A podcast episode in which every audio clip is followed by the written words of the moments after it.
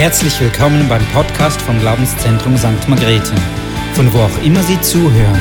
Wir hoffen, dass Sie durch diese Botschaft ermutigt werden.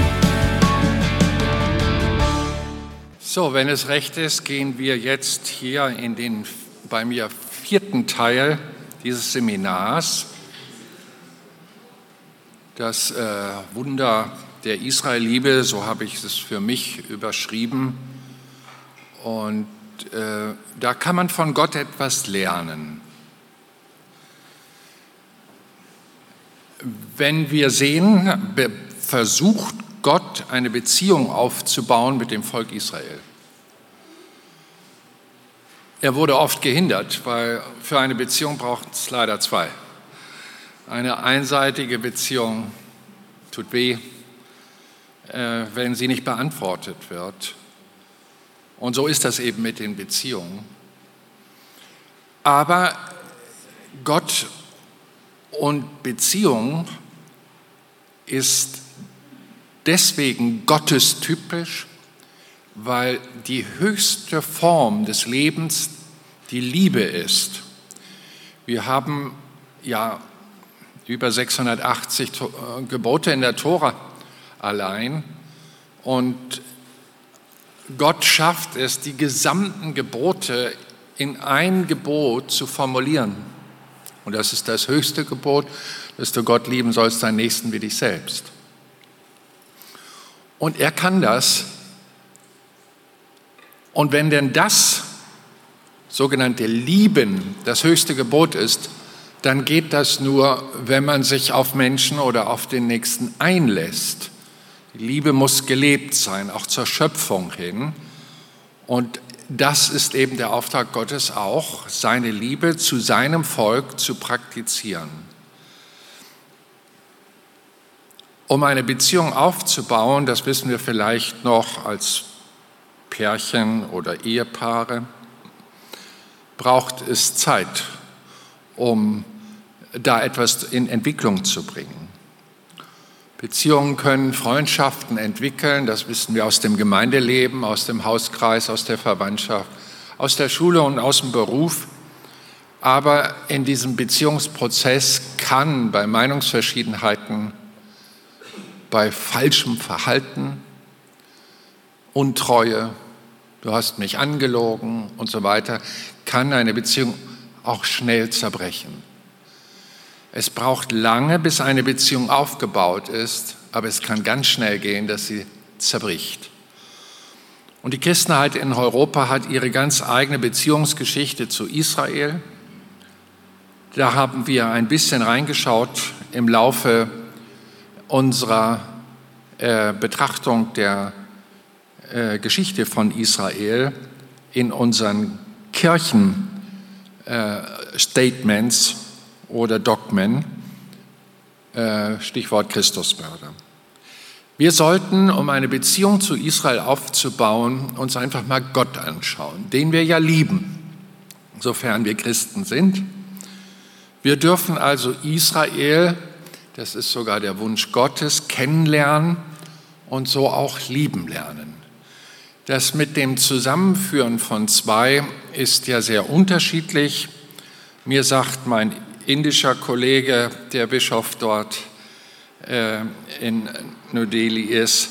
Ja, ich weiß, mein lieber Kollege, bei euch in Europa heiraten die Männer die Frauen, die sie liebgewonnen haben. Bei uns heiratet man und gewinnt sich dann lieb. Da äh, steuern die Eltern das noch sehr stark. Die machen also die Ehen und die Kinder müssen dann gehorchen. Nun wie auch immer, äh, wir sind nicht zwangsverheiratet mit Israel, aber Israel hat wunderbare Liebessignale in unsere Nation gesandt mit seinem Investment und wir haben die drei Zeichen der Verwaltung des Reiches Gottes betrachtet, das Wort, das prophetische und das priesterliche. Und wir sehen, dass Israel eben auch nicht fehlerlos ist, sondern äh, das Buch des Alten Testamentes zeigt Israel schonungslos in seinen Stärken und auch Schwächen. Und ich finde es erstaunlich, Ich weiß nicht, was du sagen würdest, wenn es ein Buch gäbe, wo deine peinlichen Momente wie David mit Bathseba drin vorkommt. Wir versuchen unsere Fehler doch immer geheim zu halten. Aber Gott berichtet über sein Volk Israel und lässt berichten, sowohl in seinen guten Taten als auch in seinen Schandtaten. Und trotzdem bleibt Gott an diesem Volk dran. Er lässt durch seinen Propheten sagen, und das war eine Zeit, wo sie mit Gott es nicht so doll hielten, denn Jesaja war ja auch ein Gerichtsprophet. Es heißt dort im 43. Kapitel, Vers 4, weil du teuer bist in meinen Augen und wertvoll bist und ich dich lieb habe, so gebe ich Menschen hin an deiner Stelle und Völkerschaften anstelle deines Lebens. Gott ist also bereit, alles links und rechts liegen zu lassen, um diese Liebe von Israel zu bekommen.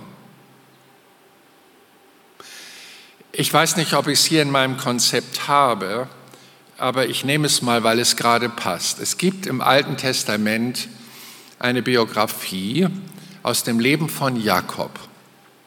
Der hatte gerade seinen Vater betrogen und seinen Bruder Esau um das Erstgeburtssegensrecht beraubt und ist auf der Flucht, weil sein Bruder stärker ist und zur Gewalttat neigt und kommt bei entfernten Verwandten unter als Tagelöhner. Laban ist sein Name, ist nun sein neuer Chef. Der hat zwei Töchter. Kennt die Geschichte? Die eine heißt Rahl, in die hatte er sich hoffnungslos verliebt. Und dann fragt er Laban nach nur kurzer Zeit, ob er es erlauben würde, die Rahel zu heiraten. Und Laban sagt durchaus, wenn du sieben Jahre für mich hier kostenlos arbeitest, weil er war ja mittellos geflohen, außer dem Segen Gottes, mehr hatte er nicht vorzuweisen und hat tatsächlich sieben Jahre lang für Laban gearbeitet. Und dann sollte die Hochzeit stattfinden. Und am anderen Morgen nach der Hochzeitsnacht, als er aufwacht, entdeckt er, das war ja gar nicht die Rahl, die ich da heute Nacht geliebt habe, sondern die Lea. Und protestierte bei seinem neuen Schwiegervater und der sagt, ja, bei uns ist das so Sitte, erst kommt die Ältere und dann kommt die Zweite. Dann musst du noch mal sieben Jahre, dann kriegst du die andere. Und so war es dann auch. Auch dieses Risiko ist er eingegangen und sagt, okay, mache ich. Aber das Schöne ist, Laban hat sie ihm gleich gegeben. Da hatte er ungewollt gleich zwei Frauen. Was soll diese Biografie uns sagen? Es gibt viele Bibelstellen, die uns zeigen, wie einzelne Biografien auf Jesus weisen. Josef, der das Heidenvolk der Ägypter mit Brot versieht. Jesus, das geistliche Brot, das der Nation, das den Nationen gegeben wird. Jona, Bauch eines Fisches nach drei Tagen, Auferstehung Jesu nach drei Tagen und so weiter, vieles mehr. Jakob ist für einen Moment, blendet mal das andere aus mit dem Betrug des Erstgeburtssegen und so weiter. Für einen Moment Jesus. Und er wünscht sich die Rahel.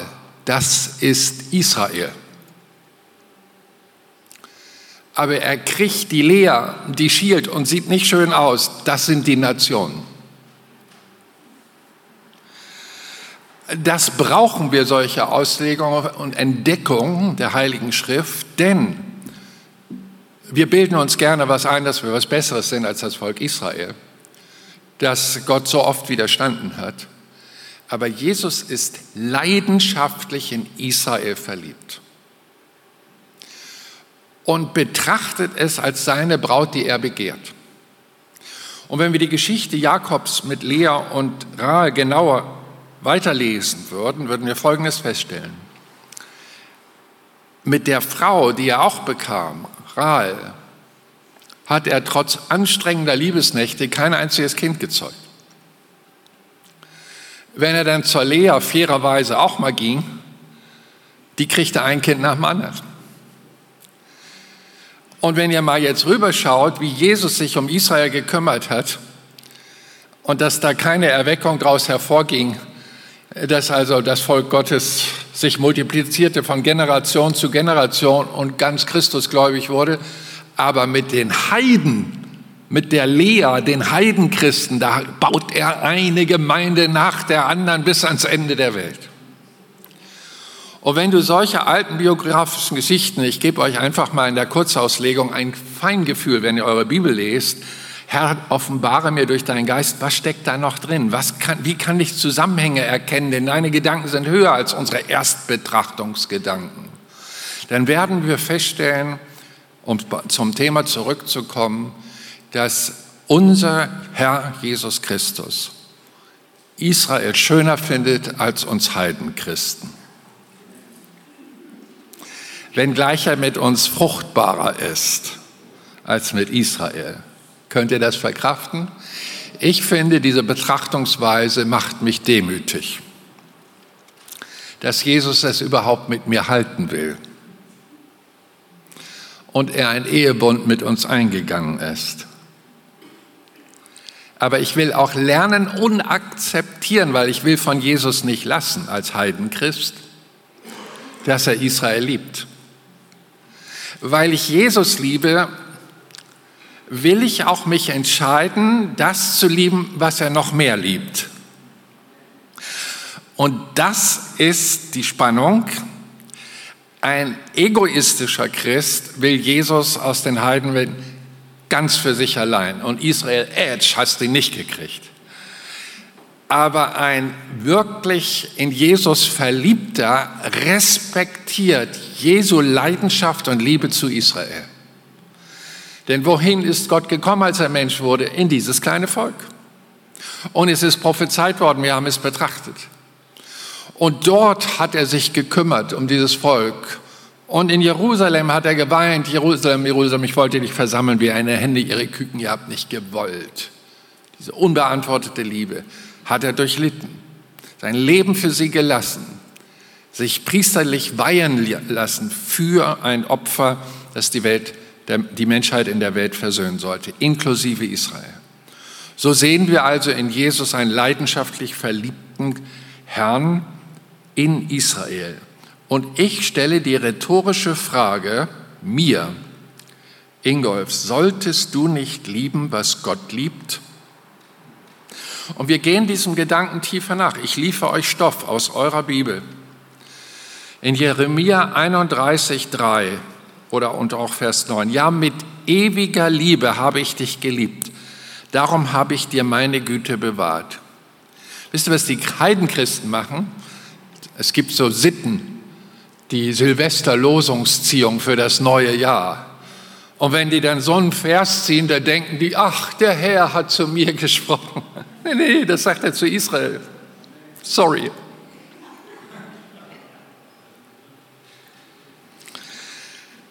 Und diese Liebe zeigt etwas sehr Schönes. Sie ist stabil aufgestellt.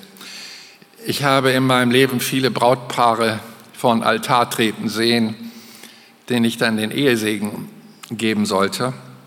Und habe immer so vier Vorbereitungstreffen mit denen gemacht.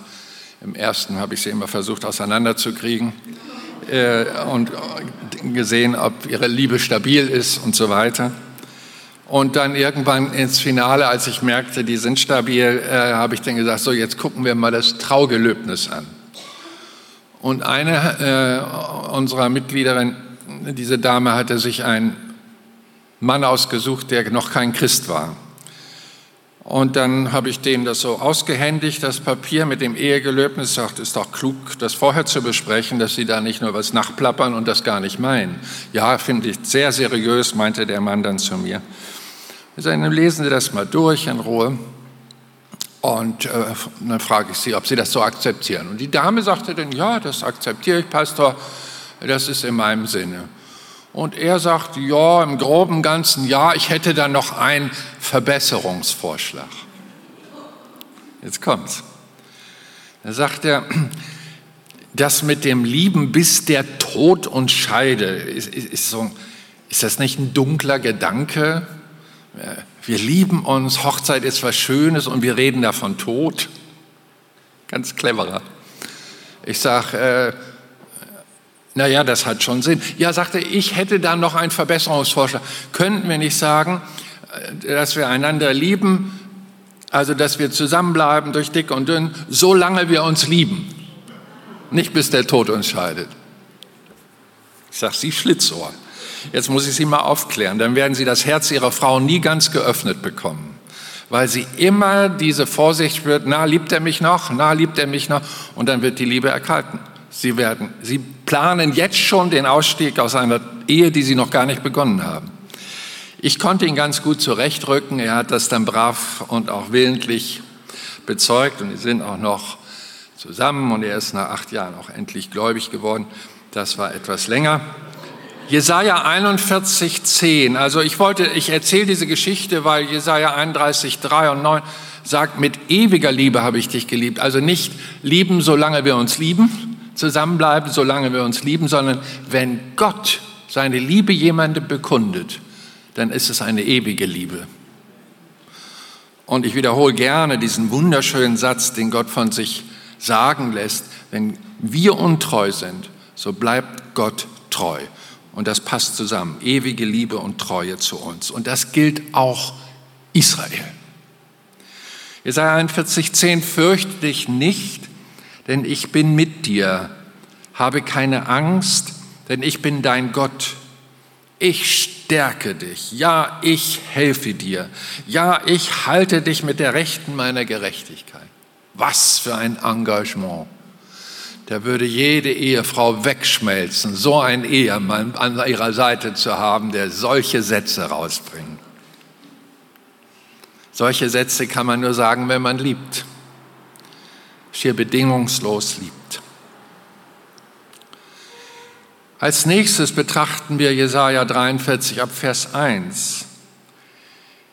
Wir sollten Israel kennenlernen, weil dieser Gott sein jüdisches Volk auch liebend begleitet durch das Leben. Aber jetzt, so spricht der Herr, der dich geschaffen, Jakob, so nennt Gott manchmal Israel, weil er einer der Stammesväter ist, und der dich gebildet hat, Israel, fürchte dich nicht, denn ich habe dich erlöst. Ich habe dich bei deinem Namen gerufen. Du bist mein, oder soll ich es anders sagen, du gehörst zu mir. Wenn du durchs Wasser gehst, ich bin bei dir. Und durch Ströme, sie werden dich nicht überfluten. Und weiter geht's. Wenn du durchs Feuer gehst, wirst du nicht versenkt werden. Und die Flamme wird dich nicht verbrennen. Und da erinnern wir uns an Daniels Freude, Freunde, die von Nebukadnezar ihre Knie nicht gebeugt haben und in den Feuerofen kamen und unversehrt rauskamen, dass noch nicht mal ein Brandgeruch an ihrer Kleidung festzustellen war. Und wird dich nicht verbrennen, denn ich bin der Herr dein Gott, ich, der Heilige Israels, der ab, heilig heißt abgesondert für Israel, dem Retter, dein Retter ich gebe Ägypten als Lösegeld für dich hin. Kusch und Seba an deiner Stelle. Also er gibt alles her, wenn er diese Völker hätte, nur um sie zu kriegen. Als wie ein hübscher, junger, erfolgreicher Mann, der von drei Frauen umschwärmt wird und er hat sich für eine entschieden und er sagte, die anderen gebe ich her für dich. Und genau das tut Gott. Er sagt, ich will nur dich. Kann man es konzentrierter und verliebter sagen? Ich finde es sehr fokussiert und das berührt mich, dass Gott zu Israel so klar Position bezieht, weil ich eben weiß, dass er seine Meinung nicht ändert. Geliebt ist ewig. So steht es geschrieben. Ja, und ich will Israel kennenlernen und auch lieben lernen, weil Gott einen ewigen Bund mit Israel geschlossen hat. Und hier kommt das Wort ewig auch wieder vor. Schon in 1. Mose 17 ab Vers 7. Da spricht Gott zu Abraham, ich werde meinen Bund aufrichten zwischen mir und dir und deinen Nachkommen. Nach dir durch all ihre Generationen zu einem ewigen Bund. Nur so viel für die Christen, die von oben nach unten gucken. Gott hat Israel verstoßen. Zu einem ewigen Bund, um dir Gott zu sein und deinen Nachkommen nach dir und ich werde dir und deinen Nachkommen nach dir das Land deiner Fremdlingschaft geben. Das Abraham war ja nach Kanaan Er kam aus Ur-Chaldea, ein Fremder im Kanaan. Das ist das Land der Fremdlingschaft, das du besucht hast aufgrund meiner Weisung. Zieh aus aus deiner Heimat, geh dorthin. Und das ganze Land Kana zum ewigen Besitz. Und ich werde ihnen Gott sein. Gott hat also umfangreiche Planungen. Über Generationen hinaus gelobt er seine Treue. Nun ist es an uns, uns zu fragen, warum wollen wir denn nun Gott, äh, Israel lieben? Dass Gott sich so entschieden hat, ist ja seine Sache. Können wir nicht unsere Entschei eigene Entscheidung treffen? Ja, können wir. Aber ich lese, dass Gott unsere Zuwendung zu Israel möchte. Und deswegen informiere ich Christen auch über diesen Willen Gottes. Es heißt unter den Propheten, und wir haben mit der Peter Stoner Formel hochgerechnet, wie zuverlässig prophetisches Wort ist, dass Gott über Generationen denen, die zu, äh, an ihn gläubig werden, bis in unsere Zeit und darüber hinaus, bis er wiederkommt, ausrufen lässt durch seinen Propheten Jesaja im 40. Kapitel ab Vers 1: Tröstet, tröstet mein Volk, spricht euer Gott. Redet zum Herzen Jerusalems und ruft ihm zu, dass sein Frondienst vollendet, dass seine Schuld abgetragen ist, denn es hat von der Hand des Herrn das Doppelte empfangen für alle seine Sünden. Jesaja darf etwas an Planung Gottes bekannt geben. Er prophezeit die Gnadenzeit, die mit dem Tod Jesu am Kreuz von Golgatha beginnt. Die Schuld ist abgetragen. Man kann eine Schuld nicht wirklich selber abtragen vor Gott. Wenn wir schuldig geworden sind, geht das nur über Gnade und Vergebung. Ich habe in einem Eheseminar immer da ein sehr extremes Beispiel. Ich nehme mir ein Ehepaar, das verliebt aussieht und schon Jahrzehnte zusammen ist und sage, komm, wir machen mal folgendes Experiment und testen eure Liebe. Äh, sagst du mir nochmal deinen Vornamen? Der Thomas und die, die Lucia. Ein Lichtengel. Also, Thomas, wir machen mal folgenden Test, wie lieb deine Frau dich hat. Du gibst ihr beim Frühstück, wenn ihr fertig seid, immer eine Ohrfeige und danach einen Kuss. Das müsste sich ja balancieren. Also du wirst schuldig, aber dann tust du Gutes und hast das wieder abgetragen. Und das wiederholst du dreimal am Tag nach jeder Speise. Und dann schauen wir mal, wie lieb deine Frau dich nach einer Woche hat. Merkt ihr was? Und wir handeln so gerne mit Gott. Wir machen dumme Dinge, reden dummes Zeug, wir sündigen vor Gottes Angesicht und dann tun wir was Gutes, lobpreisen ihn, geben Opfer für seine Sache, setzen uns hier und da ein in der Mission und denken, das balanciert sich. Never. Niemals. Schuld muss von Gott abgetragen werden. Liebe ist ein Geschenk. Und Gott fragt zu Recht nach, warum schlägst du mich? Und wenn er dann sagt, ja, das ist ein Experiment, das hat Ingolf mir aufgetragen, dann weißt du, wo der Übeltäter sitzt.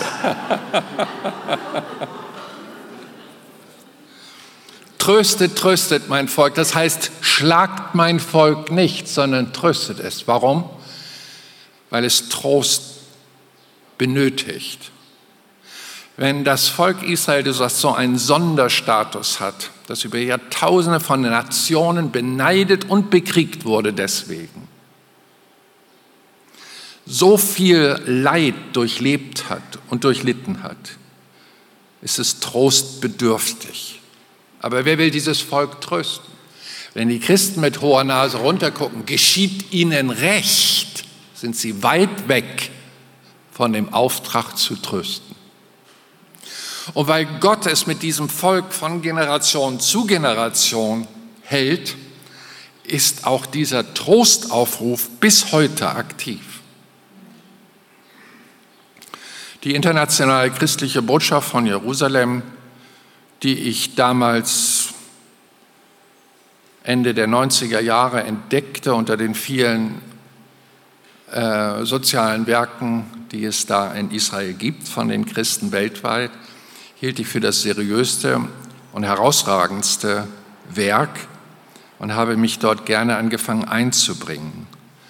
Und ich fand es großartig, wie sie Häuser investierten und Holocaust-Überlebende verwöhnten.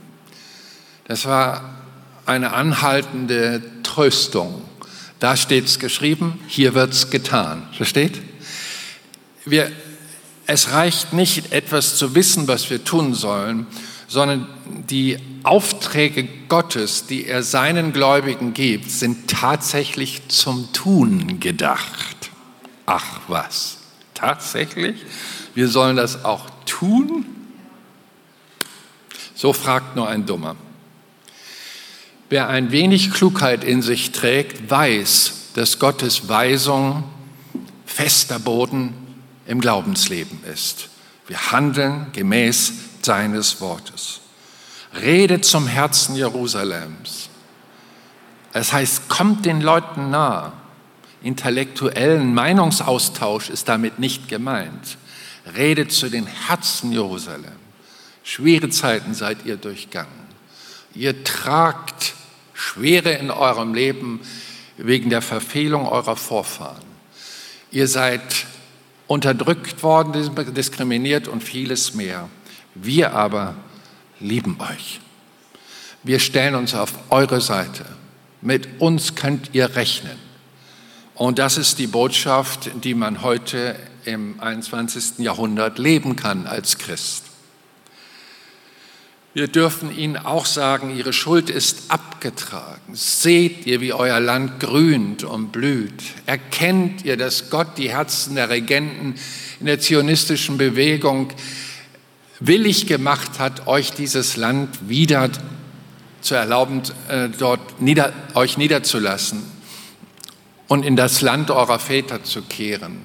Und dann die Staatsgründung. Gott hat es gegeben. Gegen die Übermächte der arabischen Kriegsparteien hat Gott euch Kraft und Überwindungssieg gegeben in einer erstaunlichen Weise, über das die Politiker der ganzen Welt und der Vereinten Nationen ins Grübeln kamen, wie sie das hingekriegt haben. Ich, euer Gott, stehe an eurer Seite. Denn er hat von der Hand des Herrn das Doppelte an Demütigung empfangen in der Vergangenheit, aber jetzt ist eure Schuld abgetragen. Und dann wird Jeshua gepredigt. Das ist der hebräische Name für das, was wir Jesus nennen. Wir haben das dann ja ins griechische Jesus äh, übertragen und das irgendwie dann eingedeutscht. Aber so soll es sein. Auch die Mission Israels ist ein Auftrag von denen, die Gott lieben und das lieben, was er liebt. Israel. In Römer 11, 17, da steht, wenn aber einige der Zweige herausgebrochen worden sind und du, der du ein wilder Ölbaum warst, unter sie eingepropft und der Wurzel und der Fettigkeit des Obstbaumes, des Ölbaums mitteilhaftig geworden bist, so rühme dich nicht gegen die Zweige, die rausgebrochen worden sind. Wenn du dich aber schon gegen sie rühmst, so trägst du nicht die Wurzel, sondern denk, die Wurzel trägt dich dass du immer noch an Christus glauben kannst, ist ein Werk Christus an dir. Und das ist etwas ganz Kostbares.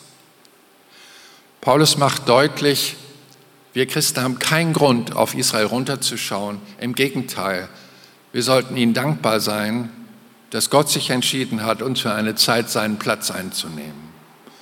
Und dann lesen wir aber weiter in diesem Kapitel, dass er Israel wieder reinpropfen wird als edler Zweig. Und wer etwas von der Botanik und von der Befruchtung und Veredelung versteht, der weiß, das wird dann richtig gut. Jesus sagt, dass er ein Jude ist und er weiß, was er anbetet. Und weil Gott den Juden Johannes trösten lässt, in Offenbarung 5, Vers 5, da heißt es, und einer von den Ältesten spricht zu mir, weine nicht. Äh, Johannes ist hier auf Patmos Er war ja erfolgreicher Gemeindeleiter in Ephesus und ist dann verbannt worden, damit seine Gemeinde sich nicht noch weiter vermehrt.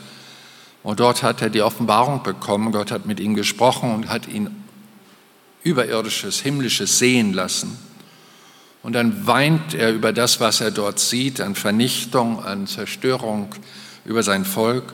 Und dann kommt der Trost. Siehe, es hat überwunden der Löwe aus dem Stamm Juda, die Wurzel Davids, um das Buch und seine sieben Siegel zu öffnen.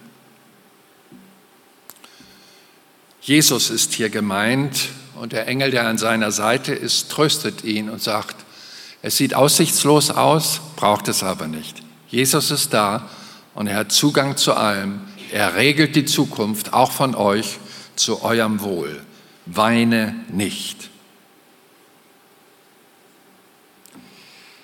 Ich entdecke, dass Gott sein jüdisches Volk in sehr schwierigen Situationen herausliebt und dass wir verwandt sind mit Gott und mit dem jüdischen Volk, spirituell.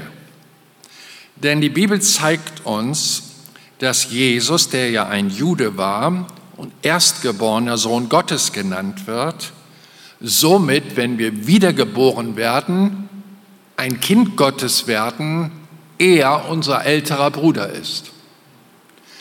Jesus, also Gott als Menschengestalt auf dieser Erde, ist von einer jüdischen Frau namens Maria geboren worden.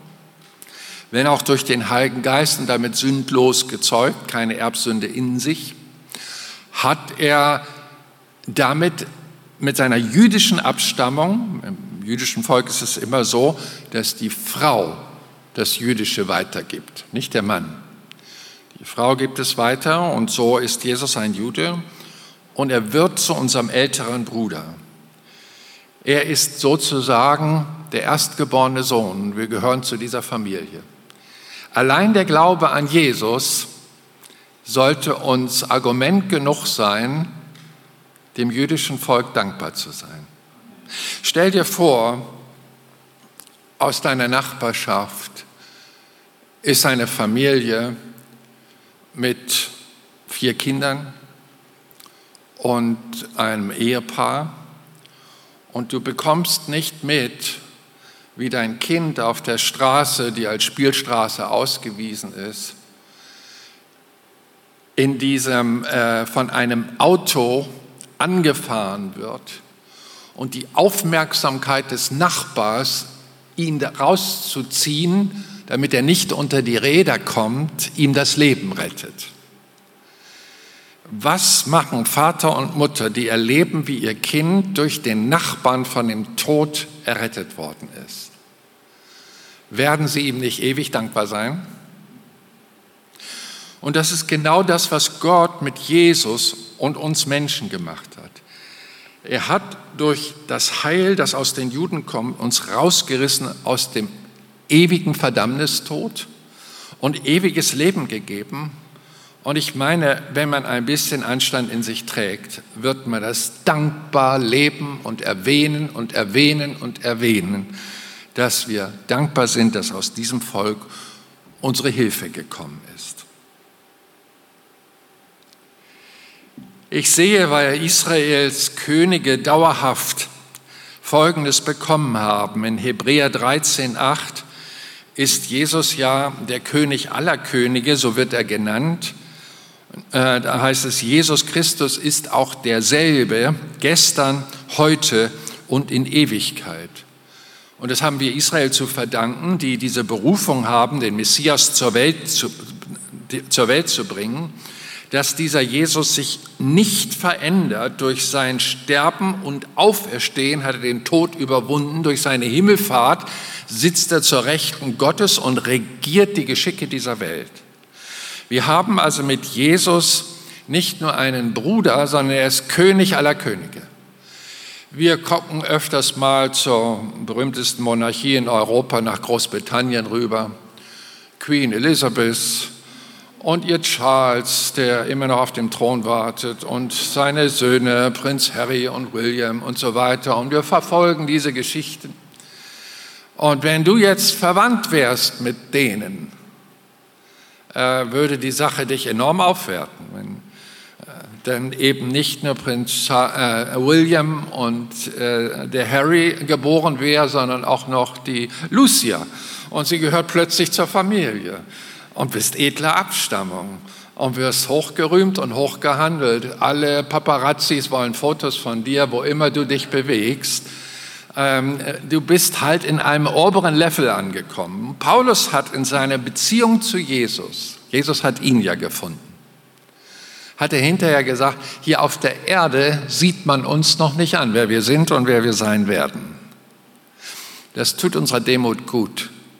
Aber ich selbst hatte als Jugendlicher viele Minderwertigkeitskomplexe. Ich will mein Leid nicht erzählen, es nur andeuten. Und ich muss euch sagen, in dem Kennenlernen von Jesus, welchen Stand ich habe in Jesus und als Kind Gottes, als Wiedergeborener, ist mein Selbstbewusstsein gewachsen. Da habe ich mir irgendwann gesagt, Ingolf, warum sollst du dich ablehnen, wenn er dich annimmt? Und so laufe ich geistlich gesehen mit erhobenem Haupt durch diese Welt und ich weiß, dass ich mehr bin. Ich habe ja zwölf Jahre lang die europäische Pfingstbewegung geleitet und ein Büro in Brüssel eröffnet, um auch politische Arbeit zu machen und war auch immer wieder eingeladen dort. Und ich habe so über die Jahre festgestellt, es ist immer ein Kommen und Gehen. Politiker werden gewählt und dann werden sie wieder abgewählt. Und manche, die dann so frisch gewählt sind, kommen mit geschwollener Brust und ich stehe dann da als Prediger vom Dorf und sage mir so, wenn Sie wüssten, wer ich bin. Ich bin Botschafter des Reich Gottes, unabwählbar. Da wird jeder Demokrat Angst kriegen. Ich lebe im Reich der Theokratie, der Gottesregentschaft. Und selbst wenn ich sterbe, werde ich leben und bei Gott sein ewig, aus lauter Gnade. Nicht verdient, aber ich bin beschenkt worden. Und so habe ich so innerlich immer, wenn ich die hohen Herrschaften gesehen habe, die man aus Zeitung und Fernsehen kannte und sich grüßte und so, habe ich keine Minderwertigkeit zugelassen, weil ich wusste, wer ich in Christus bin.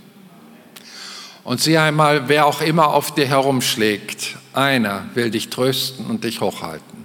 Wer auch immer auf Israel herumschlägt, geh hin und tröste es. Hebe hier deine Stimme. Sei offen für eine jüdische Freundschaft. Suche eine Beziehung zu einer Familie. Erkundige dich und investiere. Ich habe früh darauf geachtet, dass ich auch eine jüdische Beziehung habe und konnte eine Frau zum Glauben führen. Die Jüdin war, wenn auch mit irakischem Vater, aber sie wohnte bei uns in der Nähe, kam in unsere Gemeinde und ich dachte, es tut der Gemeinde einfach gut, wenn ich diese Dame aufnehme hier und Jesus kennenlernt, denn ein österreichisches Sprichwort sagt, habe einen Juden zum Freund und ein Portemonnaie wird nie leer sein. Kennt ihr, ne? Ja. Da ist was dran. Das ist das, was wir gestern Abend betrachtet haben. Investiere in Israel, Gott wird dafür sorgen, dass du gesegnet wirst. Sieh einmal, so läuft das halt im Reich Gottes, es läuft anders. Und jetzt brauche ich eine Uhrzeit. Ich bin zeitlos. Ich soll um 19, zwei Minuten vor, 19, vor 20 Uhr aufhören. Doch, doch, sag mal eben. Bitte. Wie viel Uhr ist es? 20 vor 8. Habe ich noch 10 Minuten, ne? So, könnt ihr noch? Wir schauen mal weiter rein. Rabbi, sagt Nathanael, du bist der Sohn Gottes, du bist der König Israel. Er begreift, welche Majestät uns hier auf der Erde besucht hat. Und durch sein Glauben an ihm wird er halt mit hineingenommen in die Familie Gottes. Was für ein Vorrecht. Auch Pilatus fragt ihn und sprach, bist du der König der Juden? Jesus aber antwortete ihm und sprach, du sagst es. Er hat es nicht von sich selbst gesagt, aber als der andere es sagt, da wird es bestätigt. Ich entdecke also, dass mein Gott Israel liebt und seinen Sohn investiert hat, um dieses Volk zu retten und natürlich auch darüber hinaus. Die Lea-Heidenchristen, die ihm untergeschoben worden sind. Aber er hält's mit uns. Und ich danke, auch wenn wir nur ein Quäntchen seiner Liebe feiern können, die ganz große Liebe ist bei seinem Volk. Komm, wir lieben mit Jesus Israel auch. 1. Mose 26, 3. Ich liebe auch Israel, weil ich kennengelernt habe, dass dieses Volk den Nationen dient. Gott sagt in der Verhandlung mit Abraham im Land Kanaan, halte dich dort als Fremde auf in diesem Land und ich werde mit dir sein und dich segnen. Denn dir und deinen Nachkommen werde ich all diese Länder geben und ich werde den Schwur aufrechterhalten, den ich deinem Vater Abraham geschworen habe. Ach so, das war das Gespräch mit Jakob. Und ich werde deine Nachkommen zahlreich machen, wie die Sterne des Himmels und deinen Nachkommen alle diese Länder geben und mit deinen Nachkommen werden sich segnen alle Nationen der Erde. War es gestern oder vorgestern, als wir ganz kurz mal reinguckten in ein Statement eines muslimischen Journalisten vom Research äh, Universität in äh, Pakistan, Islamabad, und hat rausgegeben, warum sind die Juden so stark? Und hatte eine Auflistung von 183 Modell, äh, Nobelpreisträgern unter den Erfindungsgeist des jüdischen Köpfe die ja nur 15 Millionen Leute zählen weltweit. Und dann hat er die 1,3 Milliarden Muslime dagegen gehalten und gesagt, und die haben nur drei Nobelpreisträger. Und wir wissen, dass die Nobelpreisträger immer etwas erfunden haben, was der Menschheit dient. Also ist das Volk oder sind die Völker durch den Segen, den Gott hier Abraham, Isaac, Jakob aufrecht erhält, äh, immer noch aktiv, von Generation zu Generation. Und wir genießen so viele Dinge, ohne zu wissen, dass sie durch den Segen über das jüdische Volk zu uns gekommen sind. Seid mal wachsam. Ich, ich zeige euch nur eine offene Tür und denkt mal in diese Richtung weiter, wenn ihr durchs Leben geht. Und ihr werdet so viele Dinge feststellen in eurem alltäglichen Leben, die dort erfunden worden sind. Und ich finde, Liebe ist auch eine Form von Dankbarkeit. Ich habe kennengelernt, dass Gott einen Friedensbund mit Israel geschlossen hat, auch wenn es jetzt 2000 Jahre nicht so aussah. Aber Hesekiel 37, 26, das war im 26, 6. Jahrhundert vor Christus, dort wird Folgendes prophezeit.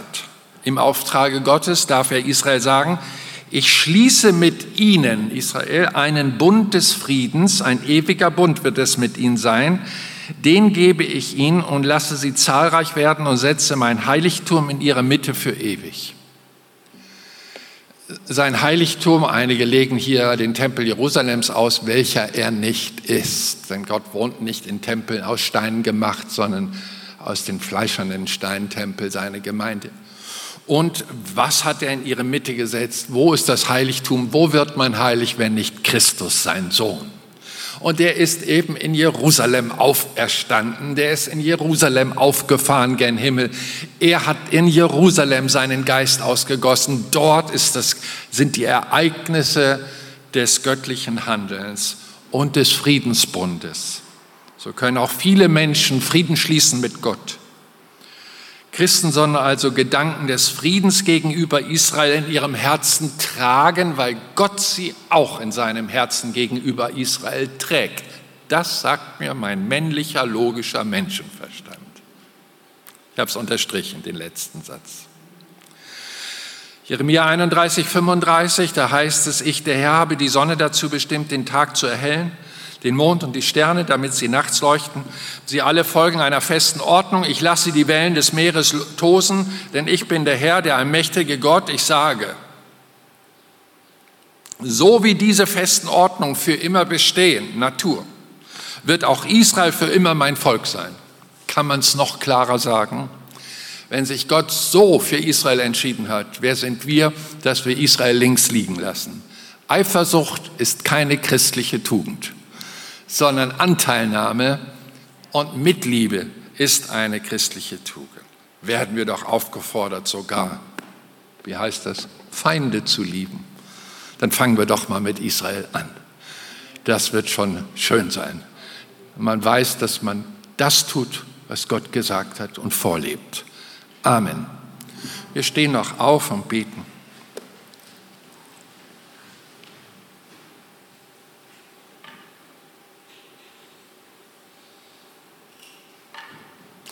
Vater im Himmel, ich danke dir für die Frauen und Männer, die sich Zeit genommen haben, sich diesem Thema zu öffnen.